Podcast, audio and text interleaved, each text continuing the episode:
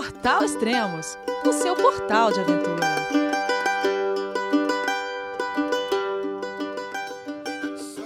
Bom dia, boa tarde, boa noite. Bem-vindo a Extremos, o seu podcast de aventura. que maravilha! Hoje o programa está começando com o autor desse maravilhoso bordão nos podcasts. E a quem eu devo muito respeito e admiração, pois durante sete anos eu trabalhei com ele, com o Luciano Pires. E tudo bem, Luciano? João, é você, meu filho? Alô, pai. Eu consegui. Eu tô no cume do Everest. Eu vi, meu filho. Te acompanhei o tempo todo pela sua página Spot. A família de produtos Spot utiliza tecnologia 100% via satélite para manter você sempre conectado em suas aventuras. Fale de qualquer lugar do mundo através do Spot Global Fone e utilize o Spot Gen 3 para estar sempre rastreado e conectado aos serviços de emergência. Desapareça quando quiser, seja encontrado quando precisar. Saiba mais em findmespot.com.br. Oi, Elias, tudo bem? Que bom estar aqui mais uma vez, né? Eu gravei com você uma vez, há muito tempo atrás, quando você era pequenininho, tudo, tudo, tudo era inho, né? Você estava começando devagarzinho, bem pequenininho, seu sitezinho, seu podcastzinho, e agora virou tudo ão. Parabéns, bicho. É, legal. O Luciano Pires é, é o podcaster né, do Café Brasil. Ô, Luciano, é, eu vejo meus números aqui, 170 podcasts, já passando de 170 com quantos podcasts você está? Nós publicamos o, o número 556 essa semana. Cara! São, são, 10, são, são dez anos é, ininterruptos aí de um podcast semanal. E, e, desde 2015 também o Leadercast, né? Então, na verdade, são hoje dois podcasts por semana que a gente publica. É muita coisa, cara. Às vezes eu penso, pô, já gravei bastante. Quando eu vejo os do Luciano, eu falo, caramba, é muita coisa. É, você sabe que o ano passado eu, eu fiz um livro, né? Eu, eu lancei um livro, uhum. um kit, na verdade, chamado Café Brasil 10 anos, onde eu fiz o apanhado dos 10 anos e, e montei o um livro. E quando eu preparei o livro, eu falei, vou fazer um livro com sinopse de todos os episódios. E a hora que eu terminei de montar o livro, ele ficou com 850 páginas. e lançou com é, isso?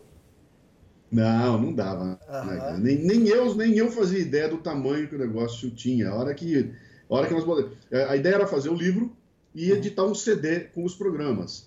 Bom, o resultado que deu um livro de 850 páginas, que eu tive que suar para reduzir para 350 páginas, o que ainda assim é um livrão, né? Uhum. E, e, teve que ser três DVDs para caber todos os programas dentro. Então a gente lançou um DVD, uma caixinha com três DVDs, com uns 500 programas, e um livro de 350 páginas contando a história desde o início lá e e realmente foi assustador, cara. A gente não fazia ideia do tamanho da, do tamanho da obra, né? Mas Exato. é muito legal, dá muito orgulho. Verdade. Ah, a ideia desse programa é a gente abordar o seu livro, o famoso livro Meu Everest, e também a gente vai falar depois sobre podcast, então a gente vai abordar bem mais esse assunto. Vamos primeiro então falar do livro. A ideia de, de gravar com você exatamente nesse momento, a gente está aqui hoje, dia 13 de abril, é exatamente porque nesse momento é, tem muitos montanhistas, alpinistas e trekkers fazendo o que você fez, o que eu fiz, mas o que você tornou isso um dos melhores livros do segmento de aventura do Brasil, que é o meu Everest. E quando foi isso? Quando foi o trek que você fez, Luciano? Cara, nós estamos gravando hoje, dia 13 de abril de 2017. No dia 11 de abril de 2001, eu estava chegando no campo base do Everest. Dia 12, eu saí de lá então, exatamente hoje, 16 anos atrás, no dia de hoje, eu estava começando, fazendo o caminho de volta. Eu já estava lá para na altura de Zugla, alguma coisa assim, fazendo a, a, o, o, retorno do campo base do Everest. Então, são 16 anos. Ah, faz tempo, cara, faz, faz tempo. Mas hoje deve estar um pouco diferente lá, né? Acho que de estrutura mudou bem. Eu fiz em, em 2010 e vendo suas fotos já uhum. vi que de estrutura mudou bem, mas é, é o caminho do Trek do Everest, mesma coisa. É, eu recebi alguns, alguns insights do pessoal que foi para lá agora, né? E realmente, é, em termos de conforto, você sabe como é que é? Esses treks, é, você, você mede um trekking sob dois pontos de vista, né? Você tem, você tem duas notas para dar para ele. Você tem a nota do esforço físico e a nota do esforço psicológico. Então, combinando as duas, você sabe o nível de esforço que você vai pegar num trekking, né? E, e o que aconteceu lá, o trek do Everest Everest é um trekking de, de alto esforço físico e com um esforço psicológico médio, porque apesar de ser um trekking pesado tudo, você tem mil distrações no meio do caminho, você tem as vilazinhas, você tem as paisagens que são maravilhosas e tudo mais. Parece que já caiu muito agora a questão do, do esforço psicológico, porque você só fica em barraca se quiser, você só vai usar aqueles toaletes pavorosos se você quiser. Hoje em dia você pode fazer o trek inteirinho, é, hospedado nos lodges lá, dos, dos, dos, Sherpas, né? Você tem lá, como é que é, os European Toilets, banheirinhos iguais ao que nós temos aqui para todo lado. Você pode tomar banho todo dia se quiser. Você tem, você tem padaria, tem lan house, tem sinal de celular até o campo base. Então, do ponto de vista do conforto, mudou barbaridade. O que ajuda muito a fazer a trilha hoje em dia, né? Porque você, em termos de cabeça, você tem muito mais, tem muito mais é, menos desafios né, do que a gente tinha naquela época. Quando eu fui, ainda era um pouco roots, cara. A gente dormiu em barraca, né, no caminho, né? Tomou, sei lá, dois ou três banhos no meio da viagem. E hoje em dia me parece que a coisa está muito mais tranquila. Ah, legal. Antes de começar a entrar propriamente no livro, é, deixa eu explicar, pessoal, e, e tal, eu vou até explicar uma coisa para você também, não sei se você, tá, se você sabe, é como eu conheci o Luciano Pires, né? É, eu sou um pouco rato de, de livraria e, e, sempre que dá eu vou na livraria procurando alguma coisa. E era, é, quando você, você lançou o livro em 2001? Foi, na verdade não, eu voltei em 2001, eu devo ter lançado o livro em 2002, 2003. Uhum. Foi, acho que foi 2002, 2002. Isso, deve ter sido 2002. Eu, eu, eu sempre vou para a livraria, sempre procurando alguma coisa do, do segmento de aventura, né? Algum livro. E quando eu estou andando, eu estava lá em Itu, é, interior de São Paulo, na época eu morava em Cabreúva. Eu estou na livraria assim, de repente eu vejo um livro novinho em folha, Meu Everest, Realizando um Sonho no Teto do Mundo, de Luciano Pires. Cara, eu não pensei duas vezes, falei, daqui é meu. E peguei, devorei o livro, adorei o livro, muito bom. E li o livro de um dia para o outro. E na época já tinha internet, né? E eu peguei, no final do livro, o Luciano terminou muito bem o livro, é, tinha o e-mail dele para entrar em contato, né? O site dele para entrar em contato. Aí entrei no site, dei uma olhada e era início da internet também. Né? E o site era mais ou menos, né? Eu peguei, eu, eu na época, eu, eu era webmaster, e eu criava sites, eu já peguei e fiz um. Eu criei um site e já mandei um e-mail para o Luciano. Falei, Luciano, o seu livro. Adorei o seu livro, mas o seu site é uma merda. Foi isso aí. Aliás, aliás essa, essa história consta da edição nova do livro. Né? Exatamente. O Everest tem, tem essa o... história lá. Né? É, você, ó, o, o Elias com aquela, com aquela grossura que era tão peculiar. Agora, deixa eu te contar como é que eu fiz, cara. Aquele, isso, é, isso é bom. Eu deixa, me lembro o seguinte. Ah, deixa eu te cortar antes. É, eu, eu me lembro na... na, na, na fala. É, deixa eu só explicar o porquê é uma merda, né? É, como, por que ser tão grosseiro assim? Na verdade, eu, eu quis entrar no clima do livro do Luciano, porque ele tem um capítulo que é de escatologia. E ele fala de, é. de carros, de banheiro, de merda, fala um monte de coisa. E esse capítulo é, é muito engraçado. Eu quis entrar na onda do, do, do livro, no clima, e, e, mandei, ó, o seu site é uma merda. E mal sabia Não, eu foi, que depois foi, ia, foi ia pro livro. Foi muito engraçado, porque uh, eu tinha publicado o livro e eu queria trabalhar a questão do site, mas eu estava naquela de. É como você falou, era começo, a coisa estava tudo meio que andando devagarinho. Você ia encomendar um site, custava caro de montão. Um belo dia eu estava lá em casa, eu falei, eu quero saber de uma coisa? Eu peguei e saí, fui num desses Carrefour da vida e comprei um, um, software de fazer site de prateleira, cara. Um software sem vergonha. Cheguei com ele em casa, botei, ainda era disquete, aquelas coisas, tudo, botei os disquetes lá e fui aprender ali como é que fazia um site usando um software de prateleira. Ou seja, ficou qualquer coisa, né, cara? Mas a minha, a minha interesse era o seguinte, era subir o conteúdo resumido do livro e colocar à disposição das pessoas como se fosse um livro. Quer dizer, não tinha nenhum navegação, não tinha nada disso. Você apertava um botão, ele abria uma página e você lia aquela página corrida, ah, com as fotozinhas botadas lá, meia boca, e, e, e o supra-sumo da tecnologia, eu consegui botar uma música tocando no fundo. Exatamente. Aí eu subi aquele site. Aliás, pra você ter uma ideia, eu tenho, eu tenho até hoje, cara, estampado aqui no meu, no meu, no meu escritório, a capa daquele site, né? Chamava Trekking no Everest, uhum. era o nome dele.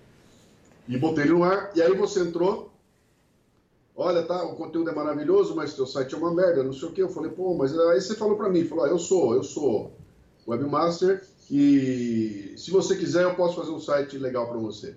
Pô, Elias, não tenho grana, não sei o quê. Não, a gente se vira aí.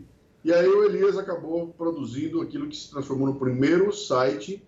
E hoje, se eu tenho aqui quatro sites, tem o Portal Café Brasil, tem essa loucura toda aqui, o início tudo foi pelas mãos do seu Elias Luiz lá em 16 anos atrás, cara. Muito legal essa história. Faz tempo, faz tempo. É, é, eu estou contando a história porque ontem uma amiga minha, a, Laura, a Laura Sete, ela falou, Elias, eu estava lendo um livro aqui e de repente no final fala de você. Que legal! E o livro era o seu livro, meu Everest, né? Muito foi, foi a edição, eu, eu, eu soltei uma edição comemorativa dele, porque eu, eu peguei esse livro e quando deu 10 anos da, da, da viagem, eu peguei e preparei uma edição é, nova dele super toda diagramada outra vez. O livro mudou completamente. Se você pegar uhum. um livro novo na mão hoje, não tem nada a ver com aquele primeiro lá, né? Eu, eu tenho. E eu botei no final dele, eu botei no final dele 88 páginas a mais no capítulo chamado 10 anos depois, onde eu conto então, né, todo o desdobramento que aconteceu com essa viagem, como é que essa coisa impactou na minha vida, né? As aventuras que eu andei fazendo depois disso. E ali vou contando esses desdobramentos. Então o Elias entra na história, né? Porque a história da construção do site, tudo também entrou ali. É uma história legal, cara. Eu não, eu não sei se alguém amortizou uma viagem como eu amortizei, cara. Porque eu estava fazendo a contabilidade aqui outro dia eu, eu, criei a palestra Meu Everest, que é a palestra mais bem sucedida que eu faço até hoje, né? Uhum. Eu devo ter feito essa palestra umas 500 vezes já, cara, desde que eu voltei da viagem, né? É. Então, a, a, o Everest passou a fazer parte da minha vida, assim, completamente. Então, é, não há dia que não aconteça alguma coisa relacionada a ele. Ou eu estou sendo, estou chegando de Brasília. Ontem eu comecei a fazer uma sequência de eventos regionais para Óticas Carol pelo Brasil inteiro e o evento é fechado com o meu Everest, né, com a palestra do Everest. E, e, cara, entra ano, sai ano, mesmo 16 anos depois, a palestra tem um impacto gigantesco, cara. Eu termino, vem gente com lágrimas nos olhos, agradecer, aquela coisa toda. Então, essa história acabou virando uma. É, não é uma viagem, cara. Isso é muito maior que uma viagem. É um, é um processo aí capaz de, de impactar a minha vida, né? Se eu botar a minha vida assim numa, numa linha do tempo, o Everest tem um impacto nela que é uma coisa brutal. Eu não sei se eu tivesse chegado no topo do Everest, eu teria tido um impacto tão grande quanto eu tive chegando só ao campo base, cara. E, é. e aí tem, é, tem mil desdobramentos para contar nessa história, né? Ah, legal. Ah, eu já contei isso para você, mas eu tô cansado de responder isso eu sei que você tá mais cansado ainda, que eu faço a cobertura online do, do Everest já há 12 anos e quase todo ano o pessoal tem uma lista, uma listagem aqui do Extremos é, de todos os brasileiros que já chegaram no cume do Everest, que hoje em dia está em número de 16 pessoas, né? E já várias Sim. pessoas mandaram e-mail para mim, Elias, mas cadê o nome do Luciano Pires aí, pô? o pessoal, é. o pessoal que lê o livro, que ouve a palestra, para muitas pessoas você chegou no cume do Everest. É interessante isso. Pois é. É. Isso, isso é uma briga, cara. Eu, eu fiz questão toda vez que eu vou começar, toda vez eu, eu abro a palestra assim, eu dizendo claramente, pai, eu ia para lá, Aí eu saí, quando eu botei na cabeça que eu ia subir o Everest, eu tomei a decisão que eu ia para lá, e aí eu paro para pensar e descubro que só tinha um jeito de eu subir o Everest, que seria me entregar de corpo e alma a aventura de me transformar num montanhista sério, num, num alpinista, num cara quase profissional, né? E isso exigia um treinamento de cinco ou seis anos que eu não tinha como fazer na época. Era impossível, cara. Eu tava, pô, puta emprego, mulher, dois filhos pequenos, mil é, compromissos que eu não podia não dava para conciliar uma coisa com a outra, cara. Eu não tinha, eu não, eu não tava, eu não tava em condições de, de ou, ou, era a minha carreira uh, como executivo na multinacional, uh, criando dois filhos e tudo mais, ou era a aventura de subir o Everest. Então, nesse momento, eu falei, não, tira de fora o, o cume da montanha e eu vou até o campo base ver como é que a coisa vai, né? E fiquei satisfeito com aquilo. Eu abro a palestra sempre contando isso. Meu material de divulgação é todo assim, campo, base, Everest. Mas não tem jeito, cara o pessoal não escuta nada. Quando você fala uma frase, uma, se você botar uma frase dizendo o seguinte: em 2001 eu fui até o campo base do Everest, o pessoal elimina tudo tem na frase, só mantém o seguinte: fui pro Everest. Exatamente. E aí bota que você subiu, cara. Então eu toda vez eu tenho entrevista, cara. Chega na entrevista. Ah, tem uma entrevista minha com a, com a, com a Marília Gabriela. Famosa. Ela abre a entrevista e eu abro, corrigindo, eu abro corrigindo, cara. Ela abre a entrevista para falar, Marília, eu não fui até o, o topo, eu fui até o campo base do Everest. E não tenho problema nenhum com isso. Para mim foi um. Foi uma, uma, uma, é, Era o que eu tinha definido. Né? Meu limite era o campo base, não era o topo, eu não tenho porquê. E até no livro eu conto, teve um alpinista, um, um desses. Uh, eu não sei alpinista não, mas um montanhista desses roots aí, que meio punk, que começou a me atacar nas redes aí sociais, que era na época, dizendo que eu era um puta do mentiroso. E eu explicando pro cara, falei, bicho, eu não, em momento algum você vai achar algum material meu que diz que eu subi o Everest. Então, pelo contrário, eu, eu descrevo no livro a discussão que eu tive com os caras da assessoria de imprensa, que são meio manhosos, né? então eles deixavam entender, quando montava o material, que eu tinha subido a montanha, e eu brigando com os caras. De jeito nenhum, cara. Eu preciso deixar claro qual foi até onde eu cheguei, o limite, porque se eu não lutar por essa transparência e não fizer a coisa de forma muito clara, eu não tenho a coisa mais importante para um para um escritor ou para alguém que estava querendo fazer um trabalho como eu faço hoje aí, que é de geração de conteúdo e tudo mais, a base do meu trabalho é credibilidade, cara. Se eu começar mentindo naquilo que eu fiz, é, tá tudo errado, né? Mas as pessoas não adianta, cara. Quando você fala, é, vai todo mundo, mas subiu, como é que é? Pô, uma vez vieram pedir para mostrar meu pé, que eu não tinha um dedo no pé. Que, pô, deixa eu ver seu pé aí, porque eu sei que você perdeu um dedo. Que perdi dedo, cara. Muito bom. Tem, é, tem de, tem de tudo aí. Ah, eu, eu já assisti, acho que a palestra duas vezes, eu sei, a palestra sempre começa assim mesmo. E é interessante, até a primeira vez que eu fui assistir a palestra foi na Advent Sports Fair. E acho que já fazia um ano que eu era que eu trabalhava com o Luciano, que eu fazia os sites dele, e a gente não se conhecia. E do ainda. seu lado, e do, e, e do seu lado estava sentado o Valdemar Miklevitz. Isso, exatamente. Você lembra? Lembro, lógico que Valdemar Miklevitz. É, ele, ele foi lá assistir a palestra. Eu lembro quando eu cheguei assim, você estava na, na porta assim, da, do, do, do anfiteatro ali, e cumprimentando as pessoas que entravam e as pessoas que chegavam, estavam conversando, tudo. E eu cheguei e cumprimentei você, oh, tudo bom, Luciano? Aqui é, sou Elias Luiz, que eu faço seu site. Pô? É você, pô? foi legal, porque a gente só se conhecia pela internet, né? Então foi, foi engraçado. Pois é. E eu assisti a palestra, e realmente começa desse jeito, você explicando que você não, não foi, mas, mas não adianta, pessoal, muita gente acha, acha que, você, que você escalou o Everest. E, e Luciano, é, 16 anos depois, por que ainda continua um sucesso seu livro? Cara, porque eu acho que ele tem uma coisa irresistível, que é ele foi escrito por um cara absolutamente comum, que é igual a 99% de quem lê o livro, cara. Então, a, a, é uma coisa que eu fiz questão na época, né? Quando eu voltei, eu não tinha ideia de fazer livro nenhuma. Quando eu voltei, para mim o assunto estava esgotado, porque tem um monte de livros colocados por aí.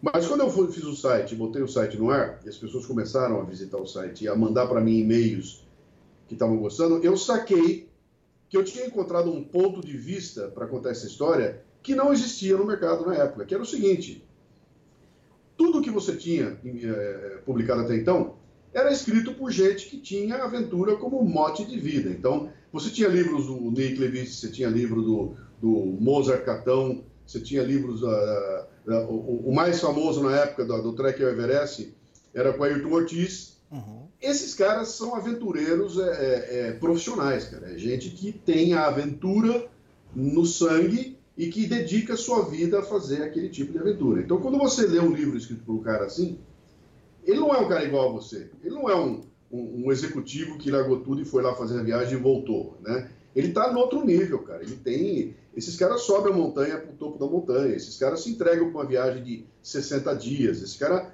eles montam a vida deles em função dessas aventuras.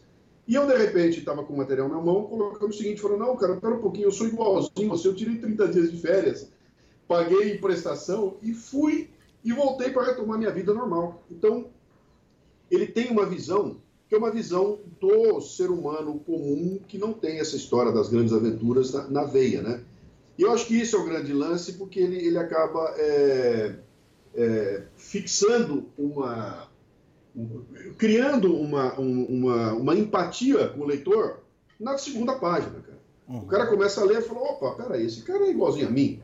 Esse cara é, é, é, tá fazendo o que eu faria, né? As perguntas que ele está respondendo são exatamente aquelas que eu teria feito. Então, Ele não está contando como é que ele heroicamente sobreviveu a uma grande avalanche. Ele está preocupado em fazer como é que faz xixi a 5 mil metros de altura, né, com 8, 15 abaixo de zero. Né?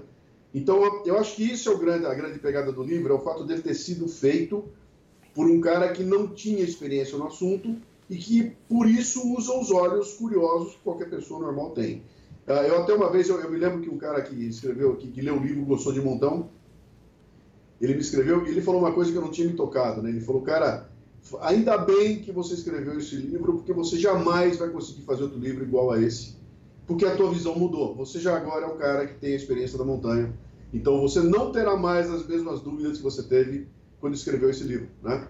Então, eu acho que isso é legal, é o fato dele ter sido feito como um jornalista que está contando uma história da viagem e não estou interessado em, em dizer, o, o, que, que o livro é? O livro não é um guia de viagem, mas é um guia de viagem. O livro é um relato de aventura. O livro é, é uma coisa da, da, da, da, sua, da sua colocação de um sonho maluco, de você é, superar uh, as dificuldades e tudo mais. Ele, ele tem lições para todo tipo de gente lá porque ele foi escrito assim, cara. Era um cara que se meteu aí lá, foi, voltou. E eu, eu não tenho a, o montanhismo na minha veia que me faz ir para a montanha todo dia. Eu sou montanhista de gabinete, né? Uhum. Eu continuo acompanhando, eu vou atrás, tudo que vai aparecer no Everest eu quero ver. Uh, eu tive a chance de, de ir para Concagua. Eu, eu, só não voltei mais para essas loucuras de, de fazer essas viagens malucas, porque em 2008 eu virei empreendedor, cara. E aí, a hora que eu virei empreendedor, montei o meu negócio do Café Brasil eu nunca mais consegui tirar um dia de férias, eu nunca mais consegui parar, porque não deu mais, cara. Eu não, não, não, não consegui, né? Mas eu tenho loucura para retomar e voltar a fazer. Mas eu acho que respondendo a tua pergunta é isso, cara. É, é, é o ponto de vista que eu usei para escrever o livro, que é de uma pessoa comum, igual a qualquer outro que está lendo o livro. Então, a minha mãe é capaz de ler o livro e gostar dele de montão. Né? Porque, é, porque é um ser humano comum, né? Eu acho que esse é o ponto dele. Ah, eu tenho certeza que muita gente que está escutando o podcast aqui já leu o seu livro. E quem não leu, é, eu só vou ler um trechinho de uma análise de que uma pessoa escreveu numa revista. É só um trechinho, tá? E vocês vão saber no final quem que é. O meu Everest é, na minha opinião, o melhor livro de trekking escrito em português de longe. Assinado Guilherme Cavalari. ninguém, ninguém menos que Gui Cavalari, cara, é mole? Exatamente, isso saiu na revista Aventuriação e eh, faz muito tempo, mais de 10 anos atrás. Foi. Eu mantenho contato com ele até hoje, cara. Acabou virando um, um, um, um, alguém com quem eu troco ideias. Ele distribuiu o livro uma época toda, agora ele, ele se mandou, tá morando aí na, Está morando na montanha, né? Isso, exatamente. Mas é, é, é, é Gui uma, é, é, uma grande figura. Eu preciso, eu, eu, até marquei com ele de dar um, passar lá e passar um fim de semana com ele lá. Ah, legal. O, hoje, é, quando você fez o trek, quantas pessoas tinham no seu grupo, Luciano? Você lembra? Eu lembro, eram, eram três, uh, vamos, vamos chamar de turistas, vai, eram quatro turistas, eu mais três americanos, né? Era um, era, era um médico de 60 e poucos anos, um garotão lá da, que trabalhava na Bolsa de Valores, e uma garota. E nós éramos em quatro. Tinha um guia americano, que era o Blake, e aí o guia é, é, de lá da região, com mais a turma toda lá. Eu fui pela Mountain Madness, né? Uhum. Que também é uma outra coisa que suscitou os caras criticando. Pô, o cara comprou uma, um pacote turístico, foi para lá e voltou a escrever o livro. Eu falei, cara, eu quando me decidi fazer uma, uma viagem como essa aí, para mim estava muito claro. Eu queria que toda a minha energia fosse dedicada a vivenciar a montanha. Eu não queria gastar energia montando barraca, eu não queria gastar energia uh, uh, desbravando coisa. Eu falei, não, cara, esse esquema que leva a gente, eu quero todo o conforto que eu puder e o tempo que eu não vou gastar montando barraca, eu vou estar escrevendo. O tempo que eu não vou gastar cozinhando, eu vou estar é, é, é, fazendo os registros fotográficos, vou estar conversando com os caras e tudo mais. Foi uma escolha minha. E, e eu acho que não há nenhum tipo de, de, de demérito nisso. Quer dizer, cada um escolhe o, a, a, forma de ir, né? E eu tinha a opção, na época eu acabei escolhendo, que era, pô, peguei a Mountain Médici, foi aquela que para mim teve o um pacote mais, mais legal. Eu sei que americano não brinca em serviço, então os caras, a proposta que eles fizeram de, de cumprir na viagem foi cumprida. Eu, eles me entregaram 110% daquilo que eu comprei, né? E, e, e, foi muito legal. Mas era um grupo pequeno. Não, o normal deles era um grupo de 8 a 12 pessoas, nós fomos em quatro só. O que, de certa forma, ajudou também, né? Porque Só quatro, você tem uma atenção diferenciada do guia, você está lado ao lado com os caras, está o dia inteiro trocando, não tem muita gente para você é, é, disseminar as atenções, né? E, e, acabou, e foi um grupo também muito coeso, quer dizer, foi um grupo muito legal, cara. Eram quatro pessoas que se deram muito bem, isso fez toda a diferença. É, e a Mountain Madness é a empresa que era do Scott Fisher, que morreu no, na tragédia de 96, isso. né? É, então, eu estava com as duas, né? Eu estava com a Mountain Madness e o Adventure Consultants. Eu, na, na, na, seleção que eu fiz na época, eu fiquei com as duas, que era a empresa do Robbie Hall e a empresa do Scott Fisher. E, e, e, e foi por acaso isso, né? Eu estava levantando pela internet naquela época que empresas existiam, acabei terminando o contato com as duas. Como eu tinha, eu trabalhava numa empresa norte-americana, na Dana Corporation, eu tinha mil contatos com os Estados Unidos, escolhi a Mountain Madness em vez de escolher a Adventure tinha sede na Nova Zelândia e a Montemetro nos Estados Unidos. Eu falei, pô, eu vou numa empresa americana porque os Estados Unidos eu estou toda hora lá, qualquer coisa que precisar, tudo eu tenho contato com os caras, então eu vou pegar a norte-americana. Foi só por isso, mas acabei indo pela empresa do Scott Fisher. É, você foi em 2011, 2001, né, com, Sim. com quatro pessoas no seu grupo. Eu fui em 2010, tinha cinco pessoas no meu grupo. Hoje é, tem uma agência do Brasil, é, a gente de montanha, com o Máximo, o Caucho, o Pedro Auque e a, e, e a Karina Oliani, eles estão guiando Sim. 44 brasileiros. Caceta! Dá para imaginar isso, Luciano? Tá, 44, meu Deus do céu. Ixi. Porque tamanho, vocês pegam, a minha, a minha, a nossa, que tinha quatro pessoas, ela começou com 23 carregadores, bicho. Para quatro pessoas, para você ter uma ideia. Era uma, é porque é uma estrutura legal. Imagina o, o, o, volume de gente que não tem essa. Se você está guiando 40 caras, você vai ter que ter o quê? 100 carregadores ali para poder. Não, então, é, hoje nem tanto. Hoje nem tanto, porque para você precisava de mais gente, porque vocês dormiam em barraca. Hum. Hoje todo mundo dorme em lodge, então o que é, é precisa. É verdade. O porteador hoje em dia carrega só a sua mochila extra, entende? Então não precisa. É, é, é verdade, é verdade. E e, e, e, acho que a parte toda de, de mantimentos e tudo mais está tudo resolvido ao longo do caminho, né? É, é isso. É, já... mudou. É, é, é, outra, é outra coisa. Isso, é. O próprio Lodge já, já vai oferecer isso. Então, a única coisa que, que o porteador hoje faz é carregar sua mochila extra. E você carrega uma mochila é, menorzinha, de 8 quilos, 7 quilos, entende? Então, Sim. o trabalho deles é bem diferente na época que você foi. Mas isso eu estou falando de uma empresa só. Tudo bem, mas como estava a Karina Oliane junto, então atraiu um público muito grande. E, mas tem outras, tem a Grade Six, tem a. Aventuras, tem outras que também estão lá na trilha nesse momento com 10 clientes, então, isso brasileiros, né? Então deve ter, nesse momento, sim, sim. deve ter um, uma, uns 60, 70 brasileiros fazendo o trek que você fez em 2001, que se bobear na, naquela época devia ser você e mais um ou outro brasileiro fazendo, né? É, não tinha muita gente não, cara. Na época era bem, era bem, era bem restrito. Várias pessoas já tinham ido tudo, mas não era, não era uma coisa assim altamente popularizada, como, como acabou se tornando, né? É, legal. O, e o interessante, Dudu, para quem vai fazer o trek do Everest, que sonha em fazer, está escutando aqui, vai comprar o livro do Luciano, vai ler e sonha um dia fazer, é o interessante que o alpinista, o cara que vai escalar o Everest, para quem está indo pela face sul, tem que fazer o mesmo é, trek que a gente faz, que você fez. É ou não é, Luciano? Sim. É o mesmo caminho. Bom, pra você ter uma ideia, eu conto isso no livro aqui. No livro a gente vai cruzando com um monte de gente no caminho, né? E eu cruzei lá com a Lixa Caleiros, que era uma, uma uruguaia que morava nos Estados Unidos. A gente acabou conversando um monte no caminho. E ela ela estava assim, ela, a, a, gente se cruza porque, dependendo da tua velocidade, você vai mais rápido, vai mais devagar, um está indo por um caminho, outro está indo pelo outro. Você acaba cruzando com várias pessoas ao longo do caminho.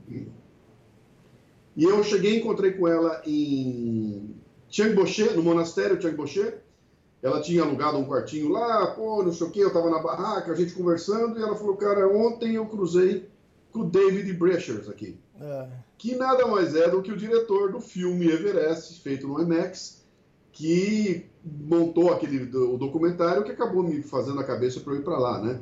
Esse cara era um, é um, é baita de um, de, um, de um, alpinista, ele foi para lá, ele fez o filme, e ele é o cara que no ano seguinte voltou lá para encontrar o corpo do, do, do Rob Hall e ver se tentava recuperar o anel do Robbie Hall para levar para a esposa dele. E esse cara estava no mesmo caminho, cara, seguindo a pé pelo mesmo caminho que a gente estava lá. Então você, se bobear, você cruza com todos os caras que estão que estão subindo, inclusive alguns caras que são muito conhecidos, né? Até porque o caminho é esse, né? Não tem, não tem essa história, pega o helicóptero e vai para o campo base. Isso aí não existe, né? Até porque o trekking é parte do preparo físico, né? Faz parte do preparo para subir a montanha, fazer aquele trekking, né? Uhum. Pode até acontecer isso, mas esse alpinista que fizer isso, ele, ele tem que estar numa outra montanha já mais ou menos naquela altitude. O, o cara não Sim, pode sair de, de mil não, e, não. e, cair ali de. não, não, não dá, né? Ele tem, tem, que, tem que. Por isso que eu falo. Tem gente que sai de Katmandu e vai e sobe a montanha direto a partir lá de baixo. Quer dizer, aquele, aquela história de pegar um avião, descer em Lukla e começar a trilha como nós fizemos, tem gente que sai lá de baixo, cara. Os caras já botam isso como parte do treinamento. Ou seja, eu vou levar, em vez de eu levar é, é, nove dias para chegar no campo base, eu vou levar 20 dias. Só que são 20 dias tratados como preparo físico para me preparar o, o começo da, da, da, da, subida da montanha, né? Então, é, não tem ponto sem nó lá, cara. É tudo muito pensado, né? É, exatamente. Não dá para brincar com altitude, né, né Luciano? Não, não dá não, não dá. Você sabe que eu tenho, eu tenho, eu tenho histórias aqui maravilhosas. Muita gente que vai para lá e volta, me manda e-mails de lá, me manda, ah, tô aqui, eu recebo e-mails de, já recebi e-mail do campo base, a foto do cara no campo base agradecendo com meu livro na mão, né? Mas eu recebi um, um e-mail de uma, uma, uma senhora de seus 50 e poucos anos, de, se eu não me engano, de Avaré, interior de São Paulo, que ficou enlouquecida com o livro, foi para lá com a filha dela, ou duas filhas, eu não me lembro como é que era, e, e seguiu pela trilha até chegar lá na altura de Tiangboxi, aquele lado, e receber a notícia de que uma menina com a idade da filha dela tinha morrido na noite anterior em Gorakshep, uhum. e, e morreu do mal da montanha sem ninguém perceber. A menina morreu do nada, e a hora que essa notícia chegou, a mãe pegou as filhas e virou as costas e voltou para casa e falou: Não, tá bom, já deu. Só, só, só com a possibilidade de acontecer comigo, já deu, ela pegou e não fez a viagem até o final, seguiu até o limite ali e voltou por causa do medo da, da desse risco, da, da, do, do, né, de saber que aconteceu isso com alguém que tinha idade da filha dela, né? Então, cara, tem histórias de todo tipo, cara, de gente que se arrebentou tentando subir, de gente que ficou mal, o cara que teve problema com, com, com a vista lá na subida, o outro que, que machucou a perna. Cara, tem histórias de todo tipo aqui. É, no, no né? extremos a gente. Sei, Pode falar. Eu sei que muita gente, muita gente foi para lá uh, uh, inspirada pelo livro, né? Então eu, eu, fico super feliz, cara, porque eu, eu, sei o impacto que essa viagem tem, eu sei como é que como é, como é que volta a cabeça da gente quando a gente volta de lá e saber que a pessoa foi inspirada pelo que leu no livro, para mim eu, eu, fico super orgulhoso com isso. Ah, fantástico. Ó, e para quem quiser saber mais, o livro é Meu Everest do Luciano Pires. Então, procure aí, tem na Livraria Cultura, tem e-book também, né, né, Luciano? Tem, tem, tem e-book, tá na Amazon e tudo. E, e se, se a pessoa digitar aí o, o meueverest.com.br, vai cair dentro do site, que é, que é uh, neto do site que o Elias fez. exatamente. o, o, conteúdo é exatamente o mesmo que tinha lá, mas a gente deu uma modernizada e tudo, então o site está no ar aí, o meueverest.com.br, que conta conta essa história bem. É um, é um resumo do que tem no livro, né? Ah, legal. E eu não quero falar mais no livro, porque para não também dar muito spoiler aqui pro pessoal, mas o livro é muito Sim. bom, vale a pena. E eu quis colocar esse assunto agora, porque é exatamente o que todos os montanhistas estão fazendo agora na época é, da chegada até o acampamento base do Everest. Luciano, o segundo, segundo tema que a gente vai conversar aqui, podcast, Luciano. Pô, Uhum. O que, que, é isso, Luciano? O que, que é podcast? podcast é um sistema de distribuição de arquivos uh, pela internet. Então, qualquer arquivo, cara, pode ser um PDF, pode ser Word, pode ser áudio, pode ser vídeo, não importa. Você tem um sisteminha que você faz com que esse arquivo chegue automaticamente até a, a pessoa que quer consumi-lo. Ele pode chegar automaticamente no computador da pessoa, no celular da pessoa, uh, no iPad da pessoa, não importa. O grande lance desse sistema é que ele tem aquela coisa do RSS e o tal do feed, né? Que é um. Você assina isso. Então você chega lá num lugar e fala o seguinte: olha, eu vou até aquela prateleira, e naquela prateleira, e aquela empresa que tem aquela prateleira vai dizer, olha, eu quero assinar este, este e este é, é, podcast. E, aquela, e, e, ao, e ao fazer essa, essa assinatura, essa tal dessa empresa que tem essa prateleira começa a enviar para você. Cada vez que o autor publicar alguma coisa nova e colocar na prateleira, a empresa pega e manda diretamente para quem assinou esse, esse, esse sistema. É igual você assinar uma revista. Se você assina a revista Veja, você tem no podcast uma coisa muito parecida. Eu faço uma assinatura e recebo na minha casa a revista toda semana. Podcast, eu faço uma assinatura e recebo onde eu escolher toda semana uh, uma publicação sem ter que ir até o site, abrir o site, fazer download e coisa e tal. Então, o podcast é, é isso, né? Mas ele ficou muito famoso como um sistema de distribuição de áudio. Então, quando você fala podcast hoje, o pessoal logo vem. O que é podcast? É um programa de rádio distribuído pela internet. Bom, também é, né? Mas pode ser um vídeo, pode ser um PDF, pode ser uma porrada de coisa que tem esse sistema de assinatura é, é, que automaticamente ele chega até onde você quiser, quiser recebê-lo. Né? É, o podcast também, é, se for traduzir a, literalmente, né? O pod veio do iPod, né? E o cast que é, é que é do vídeo, do broadcast, né? Então é, uma, é uma, é uma lenda aí. É, é, tem uma lenda essa história do iPod aí, né? Tem gente que jura que não é isso, tem gente que jura que o pod é, é, o, é o Personal On Demand. Isso. Que na verdade é, é, o nome do iPod foi, foi formado assim, mas eu não sei se, se é realmente de iPod ou se é só do pod, né? Do Personal On Demand. Mas o grande lance é esse aí, quer dizer, o podcast. O cast vem de broadcasting, e broadcasting nada mais é do que você criar um conteúdo e esparramar o conteúdo é, por aí. Então, o rádio, por exemplo. O rádio tem um cara gravando atrás do microfone, esse sinal que ele gravou vai para um processador, chega numa antena e a antena esparrama esse sinal pela, pela, pelo éter, né? Quem tiver um aparelho de rádio e conseguir sintonizar aquele sinal, escuta o programa que está ali. Isso é o broadcast, né? O podcast é, o contrário, é, é outra forma. Também tem um cara atrás do microfone produzindo um sinal que, em vez de subir para uma torre e ser esparramado pelo mundo afora, ele vai para um lugar na internet. Ele vai para um lugar, fica guardadinho lá, esperando que alguém chegue lá e fale: Ó, oh, eu gosto disso aí, eu quero e baixe uh, para o seu computador. Por isso ele, ele é o personal, né? Uh, o rádio não é personal. O rádio você põe no ar e todo mundo pega aquilo lá. O podcast não, ele vai um a um, ele chega para você direto e aí você vai escolher a hora que quer ouvir, quando quer ouvir, como quer ouvir, quanto quer ouvir. Ou seja, ele faz uma mudança no, no, no processo de escuta. O rádio, se você não ligar o rádio às 8 horas da noite da terça-feira, você não vai conseguir ouvir aquele programa que foi ao ar naquele horário. Né? Televisão. Se você não ligar a televisão no domingo à tarde, no horário do Faustão, você não tem como assistir o Faustão. Né? O, o, podcast não. O podcast está guardado no teu bolso. Ah, eu, eu, quero ouvir o podcast do Luciano num voo que eu vou fazer entre Manaus. Está lá no bolso, eu pego e escuto a hora que eu quiser. Então, ele transfere para o ouvinte esse poder maravilhoso que é definir como, quanto, onde eu quero ouvir. Então ele traz uma independência e faz com que você seja capaz. Eu consigo montar minha, entre aspas, né?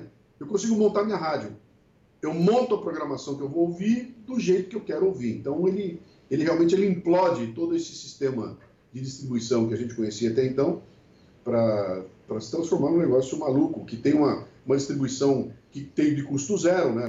Zero, é quase zero, custa muito pouco você botar teu programa no ar, apertar um botão e ele está disponível para o mundo inteiro baixar, né? E realmente é uma, é, uma, é uma revolução, cara. O podcast é um negócio muito louco que ainda não foi compreendido na sua, na sua totalidade. A maioria absoluta das pessoas não faz ideia de que se ela tiver um, um se ela tiver um celular no bolso com acesso à internet, ela tem acesso a qualquer podcast que ela quiser. E as pessoas não sabem disso. Então ainda é um processo que, embora, por exemplo, eu já faço há 10 anos podcast no Brasil e ainda estou lutando para fazer com que as pessoas conheçam o que é, né? Mas tem um potencial maravilhoso que a cada dia que passa ele, ele só amplia né, a capacidade de, de penetração. É, exatamente. Eu tenho um amigo, o Mário Neri, que uma vez é, ele me disse, falou, Elias, eu não entendo porque você gasta tanto tempo, tanto esforço para para produzir podcast que eu não sei se tem alcance, se as pessoas ouvem, não te dá retorno financeiro, por quê, né? É difícil explicar. É, é tem, tem, várias formas de você imaginar isso aí, né? Por exemplo, eu, eu quando eu comecei o podcast, eu botei na cabeça o seguinte, olha, eu sou o Luciano Pires, sou palestrante, preciso ser conhecido no mercado, preciso fazer com que meu nome seja conhecido. Eu tenho algumas opções. Eu posso ir lá na revista Exame e comprar um quarto de página da revista Exame, pagar 18 mil reais e, e ter isso aí publicado a cada 15 dias. Ou eu posso pegar uma fração minúscula desse dinheiro e montar um negocinho que viria, viria a ser um podcast, que eu vou fazer com que navegue pela internet e que as pessoas que tiverem acesso vão, vão me conhecer. Então, ele nasceu como uma ferramenta que eu utilizei para tornar o meu nome mais conhecido. E era uma ferramenta minha de comunicação para que as pessoas conhecessem por aí. Com o tempo, ele acabou ganhando vida própria e hoje ele se transformou num, num dos negócios que eu tenho. Né? Então, hoje eu ganho dinheiro com o podcast, ele é um negócio muito sério e ele acabou ganhando uma, uma ele acabou ganhando uma projeção tão grande que ele extrapolou há muito tempo aquela ideia inicial de ser o veículo para o Luciano. Não, hoje ele é um produto com um patrocinador, ele tem, ele tem a periodicidade, tem todo o esquema, está tá ganhando novos ares. Eu vou lançar agora um projeto novo aí na segunda-feira, se tudo der certo. E, e, realmente ele se transformou num negócio com. É, é um business, né? Uhum. É um negócio com começo, meio e fim, com, é um centro de custo e centro de lucro e com pretensões aí de ganhar muito mais espaço, né? É. é tanto ah. que em 2015, ela, em 2015 eu lancei o Leadercast. O Leadercast é um, é um spin-off de dentro do Café Brasil, nasce um outro programa que ele ganha uma, ele ganha uma proporção tão, tão forte nele que ele acaba se transformando num podcast independente. Então hoje eu tenho dois programas uh, semanais, né? é o, Café, o podcast Café Brasil e o Leadercast, que estão correndo em paralelo, cada um com o seu nicho, cada um com o seu sucesso, mas eles vão, vão, vão, vão, vão ganhando espaço aí. Ah, aliás, opinião... aliás, ah. aliás, aliás, um, se eu não me engano, acho que o último Leadercast, ou aquele que foi o, o definitivo, que fez com que eu. É, que, que ele estava dentro do, do Café Brasil, e quando eu terminei de botar no ar esse programa, eu falei, cara, isso aqui vai ter que virar um podcast e deu lugar para nascer o Leadercast, foi um que eu fiz com a Karina Uliani. Ah, e, e, e, a, gente, a gente falou sobre o Everest, né? Car Carlos Mori também? É, é, eu, eu, eu morei e a, e a Karina Uliani falando a, a conversa com os montanhistas. Foi dentro do Café Brasil. Quando eu botei no ar, eu olhei e falei, não, cara, esse negócio tem que ganhar vida própria. E aí, Legal. a próxima edição já foi, nasceu como, como o Leadercast. Aquele foi o, foi o pico final. Tinha que ser um papo de montanhista, né? E, e aquele programa é muito legal, cara, eu, eu peguei eu que cheguei até o campo base, o Morei, que chegou a 8.250 metros, e a Karina, que chegou até o topo. Os três conversando sobre o que, que os motivou a ir atrás do Everest. Foi um programa muito legal, muito legal. Fantástico. Ah, na minha opinião, o Café Brasil é disparado o melhor podcast no Brasil, né? E isso pela produção. Eu já tive uma vez no antigo estúdio do Luciano e em produção, em texto, em, em voz, em tudo, na equipe toda, eu acho que o Café Brasil é disparado. E não é à toa que se você entra lá no iTunes lá, o Café Brasil está sempre entre os 10 primeiros, entre os 5 primeiros. E é fantástico o programa. Parabéns. É, tem, tem, tem. É, obrigado, cara. Mas tem, tem uma coisa muito clara lá, quer dizer, ele é o melhor do Brasil para um determinado tipo de gente, né? Uhum. Ah, uma coisa que para mim ficou muito clara, que hoje eu, eu, eu, acabei compreendendo essa coisa de uma forma bastante, é, é, é, como é que eu vou dizer assim, bastante profunda, né? Quer dizer, o podcast tem um público para ele, cara. Então, ele tem aquele público e aquele é o público dele, e não adianta imaginar que eu vou poder fazer um podcast que vai fazer que nem o Faustão. Vou falar para 35 milhões de pessoas. Não vou, cara. Eu falo para um público definido, esse público é um público pequeno, é um público que tem que ter saco para ir atrás, para pegar um programa que é metido a falar de filosofia, que tem um cara que tem uma voz pastosa, que tem um cara que fala de maneira cadenciada, que tem umas puta música velha, que é um negócio pentelho pra cacete. Quer dizer, bicho, tem que ter um saco de ouro para poder é, é, curtir uma coisa como o Podcast Café Brasil. Mas existe um público que quer esse tipo de coisa e que, cara, depois que entra, não consegue largar mais, né? Eu, consigo, eu costumo dizer que o, o, o podcast Café Brasil é um Ford Ka. Você só compra se fizer test drive, cara. Sem test drive não tem como gostar. Tanto que a maioria das pessoas que eu converso, Pô, eu mostrei para meus amigos, ninguém escuta. Claro que não escuta, bicho. Ninguém tem saco de ouvir aquela merda lá, né? Agora, depois que o cara ouve três, quatro, cinco vezes, o nego pega a embocadura, aí o cara se apaixona, bicho. Aí acaba ficando. Elias, o Café Brasil é igual tomar cerveja. Você com 12 anos de idade, você bota a cerveja na boca, é amargo, é uma coisa. Você fala, meu, como é que os adultos tomam esse negócio, bicho? É muito ruim esse treco. A vida inteira você cresce. Um belo dia, lá com seus 17 anos de idade, você toma aquilo e fala, não é que é bom essa história?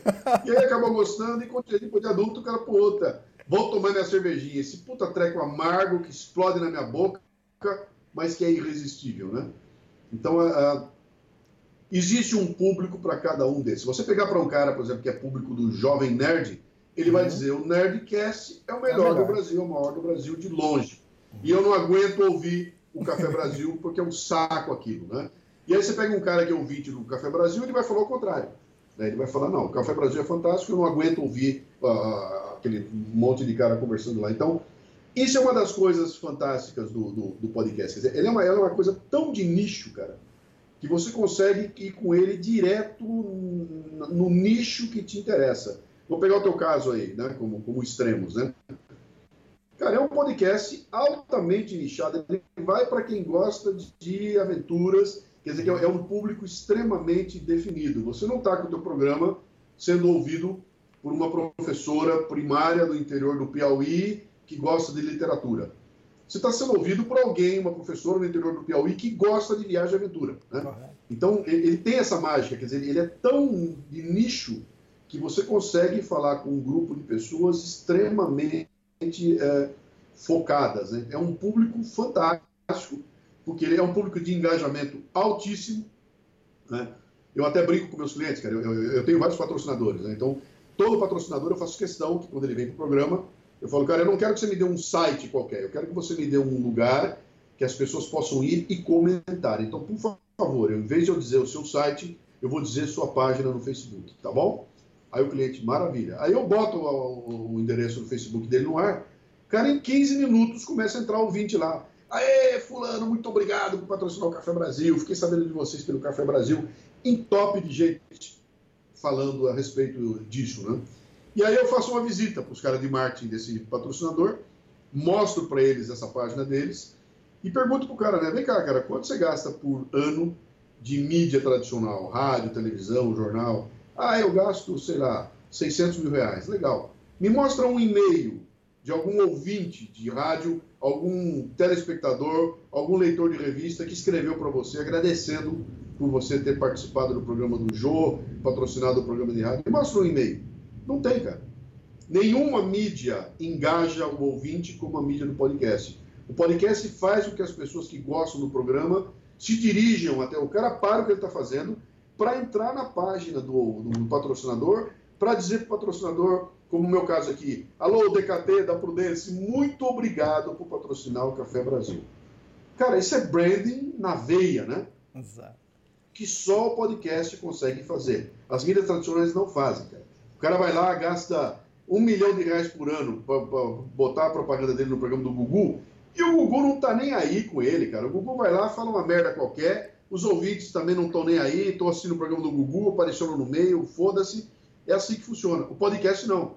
O podcast os caras estão dando atenção, eles fazem questão de saber quem é que está lá, e se o cara fizer uma coisa bem feitinha, eles vão na página do, do, do cliente. Quer dizer, tem um lance de, de, de, engajamento que é um negócio muito forte e que você agrega isso ao fato de estar tá falando para um nicho específico, é mais forte ainda. Né? Então eu consigo ter um resultado com muito menos dinheiro do que os caras gastam com essa vida tradicional, porque eu vou eu vou na veia. Então, o desafio está sendo mostrar para as agências de publicidade, para os anunciantes, que o podcast é um, é um, é um, é um caminho fabuloso aí para você atingir o coração das, da, do seu consumidor, né? Uhum. Eu, eu, lembro do podcast Café Brasil até antes de ser podcast, né? Porque antes disso era um programa de rádio, né, né Luciano? Era, então nasceu na rádio. Quando eu já tinha botado 72 programas no ar, quando eu descobri. Me, me dava uma agonia, né? Que eu fazia uma produzia, fazia aquela coisa louca, chegava botava o programa no ar, ele ia no ar numa sexta-feira e morria. Exato. E eu queria falar, pô, não pode morrer, cara. Esse negócio tinha que pensar que não tem um lugarzinho para deixar isso aí para as pessoas ouvirem, né? Aí um nerd que trabalhava comigo criou um treco chamado Rádio Café Brasil, que era um sisteminha que ele punha no ar, super tosco. Você entrava naquele sisteminha, ele abaixava um player e o player tinha todos os programas ali. Você clicava e ouvia por streaming isso aí. Eu não sabia, isso aí já era quase que podcast na época, né? Exato. E aí em 2006 eu descubro esse tal desse treco chamado podcast, vou numa empresa chamada Podcast Brasil e compro deles a, a, o processo de publicação. Então eu entrego para eles um MP3 com o programa pronto e os caras sobem. Eles é que montaram tudo para mim, botaram no iTunes, fizeram tudo, era, eu era um, era um fornecedor meu, né? Uhum. E aí a gente começa. Em, em, setembro de 2006 ele acaba se transformando num, num podcast e aí não teve mais. Eu, quando eu assinei com eles a primeira vez, eu virei para eles e falei, olha, bicho, o dia que eu tiver 3 mil downloads, eu tô feliz da vida. né? a minha ideia era essa, né? 3 mil downloads, cara. Como, como tá hoje em dia? Nós tivemos, nós tivemos, o ano passado nós tivemos 8 milhões de downloads. Fantástico, no ano passado. Fantástico. E, então é, é, é, um número é um número considerável, cara. É um número legal, especialmente se você souber imaginar aquilo tudo que eu te falei, quer dizer, o grau de dificuldade. Embora o podcast seja uma coisa que esteja na mão de qualquer pessoa, você, tem, você paga um preço, né? Você tem que ir atrás, tem que procurar, tem que baixar, tem que saber como é que faz. Aí, depois que você vence essa primeira barreira, aí você tem no, no, no teu, à tua disposição. Mas ele não é uma coisa que eu liguei o rádio e entrou no ar, né? Uhum. Eu tive que ir atrás, cara, eu tive que procurar. Ele é, ele, ele, ele é mais difícil que um YouTube. É, é, mais difícil, embora o podcast seja quase isso, é um YouTube que você tem vários programas, ele não é tão simples quanto o YouTube, que eu vou lá, aperto o botão e saio ouvindo, né? Uhum. Ele exige um pouquinho além disso aí. Então ele tem uma barreirinha ali, muito pequena, mas é uma barreirinha que dificulta um pouco. Então, uh, uh, em função disso, uh, eu costumo dizer para os caras, falar, olha aqui, um ouvinte do Café Brasil equivale a mil ouvintes de um programa de rádio tradicional que está por aí, cara. Porque o cara, para vir, o cara pagou um preço que não foi barato. Cara. E outro, aguentar esse sujeito falando desse jeito durante 30, 40 minutos não é para todo mundo. Então, se o cara está lá, é porque esse cara é, ele tem uma ele tem uma relação especial com o programa e aí esse cara tem um valor é, brutal, né? É, o, os anunciantes do Extremo já estão começando a enxergar isso. A gente tem um anunciante no podcast, vai entrar mais um nesse próximo mês e já tem outros namorando também. Então é uma mídia que, que gera um ótimo conteúdo. E é legal que eu lembro que quando é, eu lancei o Extremos, em 2007, eu falei assim, pô, eu trabalhava com você, eu falei assim, não, eu também quero podcast no Extremos. E demorou. Em 2010 foi o primeiro teste que eu fiz. E eu fiz com a Aline, minha ex-esposa, né? E a gente fez tipo um ping-pong. Eu, eu, tentei, na época, fazer algo parecido com o seu. Eu falei, pô, eu já tinha noção, eu acompanhava o seu. Mas eu, hum. eu não conseguia escrever o texto igual o seu e, e naquele formato. Então eu fiz num formato tipo de rádio, ping-pong, os dois comentando assuntos da semana é, do Mundo da Aventura. Só que, quer dizer, eu gravei com o microfone do que veio no fone de ouvido do, do iPhone que eu tinha comprado. Então, quando eu escutei minha voz, eu falei, que que é isso, cara? É, eu, eu não quero mais gravar isso. Eu juro pra você, eu gravei dois e parei. É. Mas, é, mas é assim, cara. É, é, olha, é, é assim, bicho. O, o, o, maluco do Murilo Gun aqui, o Murilo começou a fazer o dele gravando no iPhone, nem no foninho do iPhone. Ele gravava, ele botava o iPhone perto da boca dele e gravava andando pela rua, andando no elevador. E, e cara, a, a, questão toda aqui é a seguinte: o pessoal está tá, tá preocupado com os conteúdos. Se você tem conteúdo, eles já deixaram em segundo plano a questão estética, a questão da qualidade e tudo mais. É evidente que se a qualidade de gravação for uma merda, isso aí vai depor, é muito difícil uhum. o cara ouvir. Mas se você tem uma qualidade decente, eu não estou falando ótima, decente, e tem um conteúdo legal, cara, tem público para ele, né? Exato. Eu como, sou, eu, eu, como sou um puta de um perfeccionista, eu, sei. Uh, uh, eu, eu não abri mão, cara, eu fui para trás. Então hoje eu tenho, eu, eu construí um estúdio aqui dentro do meu escritório, e é um estúdio mesmo, cara, estúdio blimpado. Você entra lá dentro, é para produção profissional de áudio porque eu não consigo admitir nada menos do que a melhor qualidade de áudio, o melhor tudo, né? Mas isso sou eu que sou maluco. Né? Eu não precisava de nada disso para pôr no ar. Eu podia botar no ar, como todo mundo está fazendo aí, e a internet já derrubou essas barreiras todas. Né? Ah, então, a produção, outra coisa legal do podcast é isso, quer dizer, ela traz para o, o alcance de qualquer pessoa produzir conteúdo e botar no ar a hora que ela quiser, do jeito que ela quiser. Evidentemente que quanto mais sério você for, quanto mais uh, antenado você tiver para a questão de profissionalizar o teu negócio, mais chance de obter sucesso você vai ter, né? Botar um programinha meia boca no ar, falando meia dúzia de palavrão e gritando com, com os outros, não quer dizer que você vai ter amanhã patrocinador querendo fazer parte. Ele tem todo um esquema ali para fazer. Olha, quem tiver, quem tiver interessado em aprofundar um pouco isso aí, eu gravei seis vídeos onde eu falo uh, onde eu falo a respeito dessa história toda do, do, do podcast. E nesse, nesses vídeos eu conto exatamente quais são os problemas que o podcast tem. Né? Então, é, todo, eu, eu, peguei as barreiras que o pessoal é, coloca no, no, mercado. Então, eu falo o seguinte: ah, o podcast não tem alcance, podcast é coisa de nerd, podcast não tem ouvinte qualificado, podcast não dá engajamento. E para cada um desses temas, eu gravei um vídeo onde eu mostro o resultado que eu consegui através dessa, dessa coisa. Se você, quem tiver interessado aí, é só entrar, entrar lá no, no portal Café Brasil, quer dizer, é o www.portalcafebrasil.com.br, abrir qualquer podcast que tem lá do Café Brasil. Quando você abrir o podcast na página dele, ele vai ter do lado dele uma série de links ali que falam sobre podcast. Né? Então, a história do programa, filho do podcast, o que é podcast, etc. e tal. Nesse link, o que é podcast, se você abrir, tem ali dentro os seis vídeos contando uh, tudo ponto a ponto. São seis vídeos de seis minutos mais ou menos cada um. E ali dá para você ter uma ideia clara do que é que você pode fazer, como é que pode ter alcance, como é que a coisa pode ser feita é, é, para transformar o podcast num negócio sério, né? Como eu acabei fazendo com o meu. E você está fazendo, já fez com o seu, né? Ah, fantástico. Ó, o, então, o podcast do Extremos ficou dois anos parado e depois eu comprei equipamento profissional para gravar, um microfone bom, tudo. E aí fui retomar. Só que eu retomei da mesma forma. Aí eu acho que comecei a fazer com a Mandina Morbeck, né? Uma amiga jornalista, e os dois também fazendo ping-pong do assunto da semana. Só que comecei a, a, a perceber, Luciano, eu não estava contente ainda com o formato, né? E no início eu queria um formato igual ao seu, aí depois acabou mudando o formato do tipo ping-pong de assunto semanal.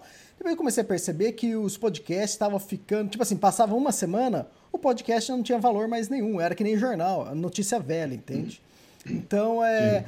Aí eu comecei, aí foi com o Guilherme Cavalari, o primeiro nesse formato novo, que foi acompanhar o aventureiro durante a sua viagem. O Guilherme ia fazer uma viagem pela Patagônia, né, a Transpatagônia, uma viagem de seis meses, e todo mês a gente gravava um podcast. Então, acabou o formato do, dos podcasts do Extremos, acabou virando acompanhar uma expedição e isso acabou virando uma série. Então, hoje no Extremos a gente tem diversas séries. O que, que é?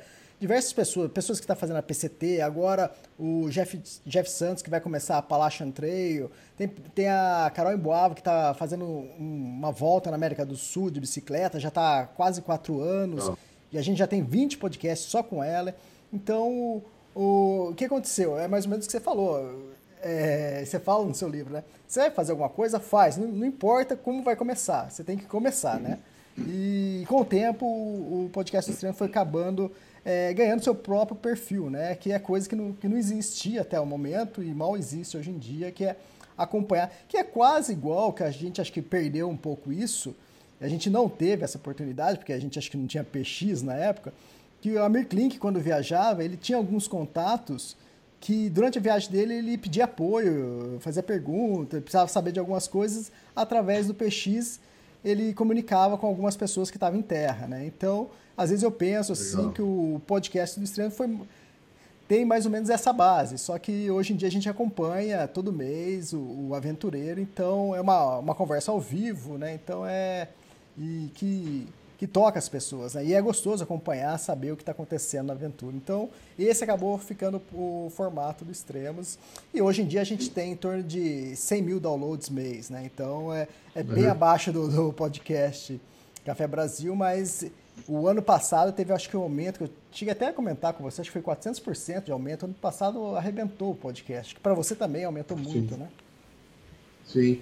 Mas é, é uma coisa que está falando, uma coisa legal, que é o podcast é exatamente isso. Quer dizer, você vai na experimentação encontrando o, o, teu, o teu caminho, encontrando a tua, a tua, a, a tua, o teu talento, né? encontrando em, em, em, que, que nicho você vai atingir e como é que tem que ser essa, essa linguagem para você poder atingir. Quer dizer, é uma coisa que dá, ele te propicia esse tipo de experimentação.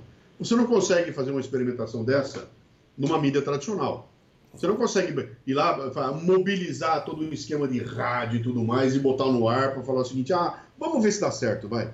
Não é assim, né, cara? Tem, isso tem um puta custo, é um negócio complicado. Você entra no esquema de rádio, você tem que obedecer a, ao esquema de, de, de, de arte do diretor artístico, tem todo o rolo lá. O podcast, não, cara. Ele dá absolutamente essa independência toda. Dá para você, então, testar até chegar naquilo que você fala, pô, meu, eu tô confortável com isso aqui, eu acho que esse que é meu caminho, né? Uh, que, não, que foi o que aconteceu com você. Uma coisa que você falou no começo aí, que até fica um recado pessoal, quer dizer, eu, eu quando comecei o podcast, eu já tinha essa visão, e eu comecei o Café Brasil assim, quer dizer, é um programa que ele jamais é datado. Eu nunca faço um programa datado. Meus programas não têm ali uma data, não está dizendo assim, aconteceu tal coisa no, hoje, não. Ele é um programa para ser ouvido daqui a 10, 15 anos. Porque te... mesmo que eu pegue um assunto, por exemplo, o, o ataque no Charlie Hebdo, que aconteceu lá na, na, na, na, França, né? Aquilo foi um momento chave. Eu pego aquele assunto e com aquele assunto eu crio um programa que pode ser ouvido daqui a 10 anos. Ou seja, o que, que o ataque ao Charlie Hebdo fez? Eu não criei um programa contando o ataque, eu criei um programa que, a partir do ataque, faz uma reflexão sobre como lidar com essa questão do terrorismo e tudo mais, e que pode ser ouvido daqui a 10, 15, 20 anos. Tanto que eu, eu repito programas, uh, eu republico programas, uh, todo ano no aniversário da tragédia da Boate Kiss, eu repito o programa da Boate Kiss, cara, porque ele não tem, embora ele tenha nascido naquele, em função daquilo, ele tem uma mensagem que não é absolutamente datada, né? O que faz com que ele tenha o valor, quer dizer, você quando entra num, num, arquivo de podcast tem lá 557 podcasts, não é que tem podcast velho. Você tem podcast antigo que você pode ouvir numa boa hoje. Então, por isso que eu tenho muitos downloads. Né? Eu tenho gente que entra lá, se apaixona pelo programa hoje, volta lá atrás e começa a ouvir desde o número um. Né? Desde o primeiro a pessoa vem ouvindo tudo e vem curtindo e me escreve, cara. Eu tenho uma ouvinte aqui, chama-se Gorete. Essa mulher conheceu o podcast acho que um ano atrás, ela voltou lá atrás e ela está ouvindo todos os programas e ela comenta todos os programas. Cara. Todo dia entram aqui para mim dois ou três e-mails dela comentando um por um dos programas. Eu falo, cara, essa mulher está ouvindo 280 horas de conteúdo, bicho. Ai, que loucura! Mas, então, isso é uma coisa legal que o, que o, que o podcast propicia. Quer dizer, o conteúdo está no ar, ele não morre. E, e se você guardar bem, o que, que você está fazendo aí? Você está fazendo um registro mas, por exemplo, qualquer pessoa que gosta de aventura vai ouvir teu podcast como quem compra um livro do Luciano Pires. O livro é de uma história que aconteceu em 2001, né? Mas ele é, está atualizadíssimo, dá para você ouvir, dá para curtir de montão hoje. E é um livro que daqui a 50 anos vai continuar tendo uma leitura muito legal, porque ele não ficou velho, né? Ele, ele, ele, trata da coisa de um ponto de vista que eu tenho lições e insights que eu vou tirar dali pro resto da minha vida, né? Então é, é diferente de você fazer um programa de notícia que passou, ficou velho. Tem o jornal. Eu não leio o jornal de ontem, né? É a revista semanal, a Veja da semana passada, não me interessa mais. Eu já atropelei já fui para a próxima, porque ela tem aquela coisa de notícia velha, né? O podcast não.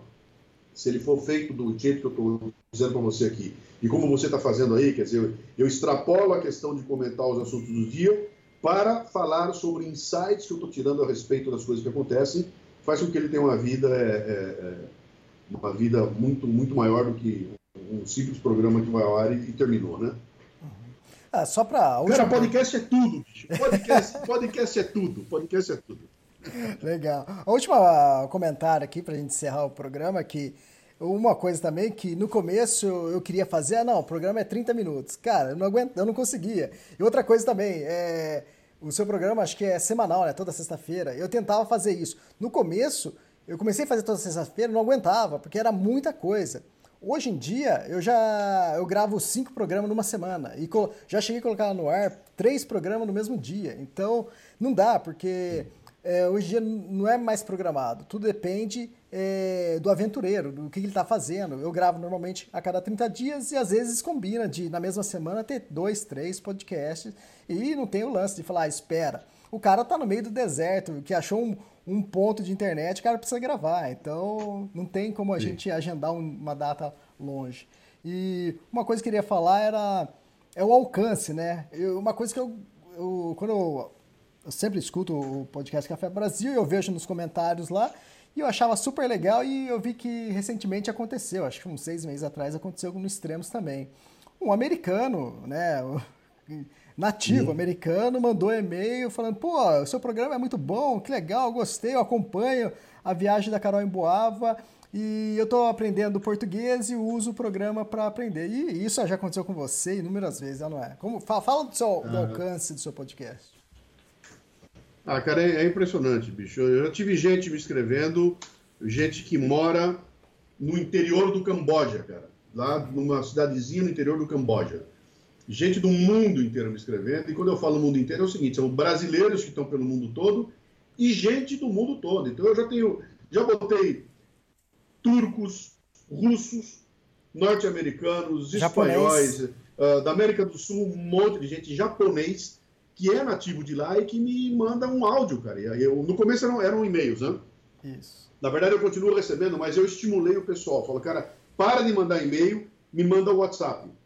E aí eu capturo esse WhatsApp e eu ponho o WhatsApp no ar. Então eu abro o programa toda semana com uma mensagem em WhatsApp de algum ouvinte de algum lugar, né? Evidentemente, a maioria absoluta dos WhatsApps que entram são, são brasileiros, né?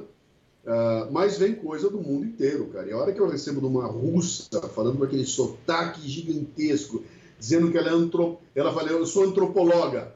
Eu sou antropóloga uh, em, em, Moscou estudo os índios brasileiros e estou desenvolvendo meu português através do teu podcast, né? O piloto uh, italiano também. Cara, e, e, aí você fala que ela não é um, um, um, um Zezinho que está fazendo um PhD, é um cara que está fazendo um doutorado em Harvard. Esses caras estão lá e estão dizer que, ou como ele é um brasileiro fora do Brasil, eu sou o cara que ele usa para matar a saudade do país dele, ou é um gringo aprendendo a falar o, o, o outro idioma, né? Quer dizer, o potencial. Ah, e, e, a quantidade de gente que manda chorando é uma coisa impressionante, né? Porque eu, eu, eu faço uma coisa muito legal que eu tento fazer com que o programa tenha uma pegada emocional. Eu, eu, eu, preciso que o programa seja emocionante. Né? Ele não é um programa frio, então, embora eu tenha uma questão que eu. eu o, o, Café Brasil, ele, eu entro para gravar com ele 100% roteirizado. É um roteiro e eu vou ler esse roteiro. Então, eu não estou lá falando, lá, eu estou lendo um roteiro. Uhum. Então, ele é 100% roteirizado. E o meu desafio é como é que eu boto emoção dentro de um roteiro que está sendo lido. Né? Como é que eu faço que o texto lido seja um texto que bota botar emoção. Então, esse tem sido o desafio. E, e, eu faço questão de trazer, e aí eu encontrei essa história, cara. Quando eu trago a voz de um cara que está conversando comigo, e entra um passarinho cantando no fundo, entra uma motocicleta passando, o barulho dele dirigindo o carro, né? Ah, e esse, cara tá botando a emoção de para fora, meu, isso não tem nada igual. Isso aí para você criar uma, uma. Aquilo que eu falei logo no, no começo, quer dizer, essa, essa empatia do ouvinte, que, meu, tem um cara exatamente igual a mim, ouvindo esse programa, e esse cara encheu os olhos de lágrima exatamente na hora que eu enchi os olhos também. Né? Puta, nós, nós somos uma comunidade. Então, se cria uma comunidade, e em torno dessa comunidade você acaba, então, é, é, é, construindo um negócio que tem uma dimensão gigantesca. Deixa eu falar uma coisa rapidinho para o final aqui. Ó. Eu, em agosto de 2015, eu lancei um conceito que eu chamei de Confraria Café Brasil, onde eu lancei um desafio dizendo o seguinte, cara, se você gosta tanto do Café Brasil, se você me escreve para dizer que o programa é fantástico, que ele mudou tua vida, significa que você vê valor nesse programa. Então eu estou convidando você a pagar para ouvir o programa. Se você vê valor, que tal você pagar a mesma coisa que você paga para comprar uma música no iTunes, que é 99 centavos de dólar? Por que, que você não paga isso para ouvir o programa? Né? E eu lancei esse conceito. Se você assinar, você vai fazer parte da Confraria Café Brasil. Nós vamos vamos ter um grupo no Telegram e através desse grupo eu vou poder te mandar coisas que, especiais que as pessoas que ouvem o programa e não estão na confraria não têm. E a gente montou esse grupo, nós estamos aí com cerca de mil assinantes hoje, né? Que são pessoas que pagam para receber aquilo que elas teriam de graça. Né? Em contrapartida, o que elas têm? Elas têm a, a, a oportunidade de participar de um grupo, elas estão no Telegram, está pegando fogo o grupo, e esse grupo chegou num nível tão fantástico, cara, que é o seguinte: você pode. Eu tenho cara de esquerda, cara de direita, o cara chega lá, ele fala o que ele quiser ali e não tem ninguém xingando o cara, não tem ninguém brigando com o cara, não é aquela loucura de Facebook com todo mundo se ofendendo, né? Uhum. As pessoas podem dar sua opinião e começaram a nascer debates ali dentro do, do, do grupo, cara, que são tão densos que acabaram, a própria confraria está gerando conteúdo que a confraria consome. É, então, olha, olha que loucura, cara. A partir do podcast, eu consigo criar um grupo de pessoas que se juntam e que elas têm um interesse comum, todas elas gostam de ouvir o programa. E ao se juntar, essas pessoas começam a trocar ideias e começam a girar, a criar discussões que já extrapolaram muito o programa. E todo mundo cresce porque tem alguém que viu um conteúdo, tem um cara que é especialista na área, ele entra lá e bota a opinião dele e traz um monte de links e começa a nascer uma, uma, uma comunidade que nasce a partir de um podcast e que se auto-alimenta uh, de conteúdo. Bicho, isso aí está anos-luz de distância das mídias tradicionais, cara. Isso está assim, a, passou de Plutão já. Você não dá nem para comparar. Você não pode comparar jornal normal, revista normal, com isso que está acontecendo dentro dessas comunidades da, a, do podcast. Né? Eu não sei onde vai dar isso, cara, mas eu sei que tem alguma coisa aí que, acontecendo que é absolutamente fora da casinha, bicho. E vai dar em algum lugar. Eu não sei onde vai dar isso novo, mas é, é, é algo novo que ninguém entendeu direito como é que funciona, mas quem está fazendo parte está tá curtindo de montão. E agora, semana que vem, você lança um, um sistema de assinatura de, desse conteúdo, não é? É, na verdade é mais que isso, né? Eu vou lançar o Café Brasil Premium, que é uma espécie de Netflix de conteúdo. Então, do mesmo jeito que você entra na Netflix hoje para consumir filme, você vai entrar aqui e vai entrar numa espécie de Netflix e você clica e consome um conteúdo. Então, por exemplo, vai ter o um sumário de um livro que não foi lançado no Brasil ainda, da área de negócios. Vai ter um vídeo falando sobre temas no mundo dos negócios. O primeiro vídeo fala sobre o medo, como é que você trabalha o medo a seu favor, qual é a diferença entre medo e cagaço, etc. Então, é uma palestra de 20 minutos. Junto com a palestra tem o texto da palestra, tem um hangout no final do mês, tem esse material está tá, tá sendo publicado em PDF, em e-book e em uh, podcast e em vídeo. Quer dizer, você escolhe o formato que te interessa, você escolhe o assunto que te interessa e vai ter um milhão de coisas ali que estão focados na, no teu crescimento pessoal e profissional, né?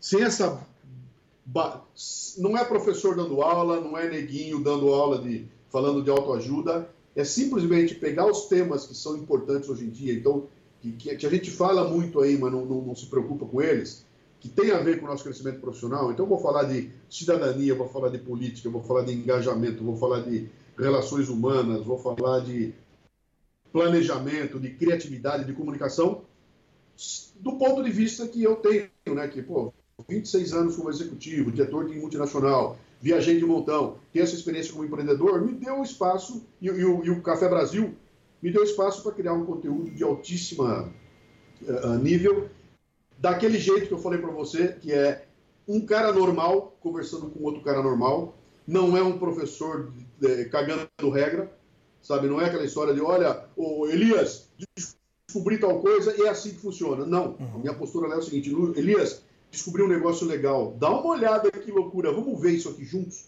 Essa é a proposta do Café Brasil Premium, né? Então, você cresce eu cresço, você como participante vai me obrigar a ir mais longe, eu como produtor de conteúdo, eu não vou poder baixar a bola, na hora que eu baixar, vão cair em cima de mim. Então, o meu leitor, o meu ouvinte, me obriga a crescer cada dia mais. Então, se eu quiser tratar de um tema qualquer, eu vou ter que mergulhar no tema, eu vou ter que pesquisar. Isso vai me obrigar a crescer e a hora que eu fizer descobertas legais, eu trago e distribuo para essa turma, que entra num grupo e começa a comentar aquilo tudo e aí a coisa não tem fim. Cara. Então, é um processo novo, bicho. Eu estou altamente, é, é, como diziam, dizem os americanos, eu estou excited, eu estou excitado com o que vai acontecer a partir de segunda-feira aí com esse, com esse projeto aí. Que é nada mais é do que a, a continuação daquilo que eu comecei com, com o podcast há 10 anos atrás. Ah, fantástico. E para ah, quem quiser acompanhar, ficar esperto na hora do lançamento, a gente está gravando aqui no dia 13 de abril de 2017 E é só uhum. acessar lá www.portalcafebrasil.com.br. É, é, na, é, na verdade, esse projeto tem a URL dele, não está no ar ainda, mas estará a partir de segunda-feira, dia 17. Vai ser o www.cafebrasilpremium.com.br. Fantástico, legal, muito bom. Ô, Luciano, obrigado pelo bate-papo e pela conversa. E é sempre bom conversar com você. E, e até a próxima oportunidade. Grande, Elias. Cara, parabéns aí, bicho. Eu adorei ver como a forma como o Extremos cresceu, como se transformou hoje num, num, num site que é, é parada obrigatória para quem gosta dessa questão de, de aventura e tudo mais. Eu sei que isso foi um esforço pessoal seu, né? não tem um grupo por trás, não tem uma editora, não tem nada. É um sujeito que lá em Brasília, né, Isso. resolve começar essa, essa loucura do zero, usando o teu esforço, usando o teu dinheirinho, usando o teu... E como indivíduo, você monta um negócio aí que acabou virando, hoje ele é, hoje ele é, é referência, né? Qualquer pessoa Exato. que queira pensar em, na área de aventura e tudo mais, o Extremos virou referência a partir do esforço individual de, de, de, de, um, de um sujeito sozinho aí que que fez como montanhista, né? Olhou para cima e falou, cara, eu vou pro topo. Que tal? Que tal ir pro topo? Vamos lá, cara. Vamos, começa a andar e uma hora a gente chega lá, né? Então, tem tudo a ver com o processo da, da, da, montanha, tem tudo a ver com essa coisa de, de superação e de desafios, e para mim tem sido sempre um orgulho ser amigo seu aí. Ah, legal. Tá eu, eu, a recíproca é verdadeira também, e obrigado, e até uma próxima oportunidade. Um grande abraço para você e para todos os ouvintes aí. Tchau, tchau, até mais.